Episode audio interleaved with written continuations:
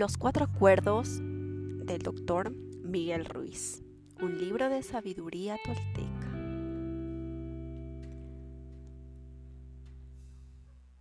Los toltecas. Hace miles de años, los toltecas eran conocidos en todo el sur de México como mujeres y hombres de conocimiento. Los antropólogos han definido a los toltecas como una nación o una raza, pero de hecho eran científicos y artistas que formaron una sociedad para estudiar y conservar el conocimiento espiritual y las prácticas de su antepasado. Formaron una comunidad de maestros y estudiantes en Teotihuacán, la ciudad de los pirámides en las afueras de Ciudad de México, conocida como el lugar en el que el hombre se convierte en Dios. A lo largo de los milenios, los nanguales se vieron forzados a esconder su sabiduría ancestral y a mantener su existencia en secreto.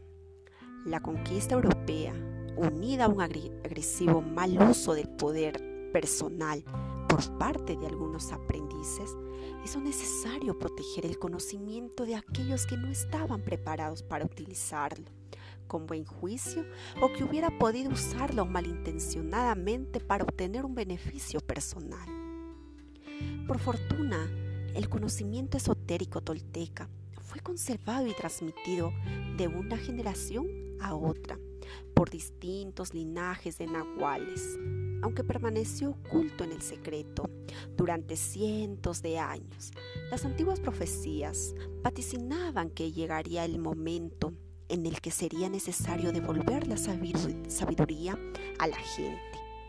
Ahora, el doctor Miguel Ruiz, un nahual del linaje de los guerreros del águila, ha sido guiado para divulgar las poderosas enseñanzas de los toltecos.